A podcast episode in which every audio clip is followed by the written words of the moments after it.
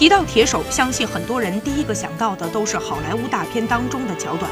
然而，就在吉林市永吉县，有一名远近闻名的铁臂超人，他就是失去双手的孙继发。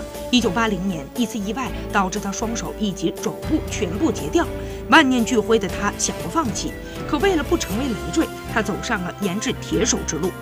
失去两条小臂将近四十年，孙继发凭着钻研自制钢铁义肢，拿到发明专利和实用新型专利。如今他不仅生活可以自理，还能干农活。最近这几年，来自全国的近千名残障者在他的帮助之下，重新拥有了手臂。孙吉发的外孙望着壁橱里陈列的一袋袋的铁臂，眼神当中满是崇拜。外孙骄傲地说：“姥爷就是我心中的钢铁侠。”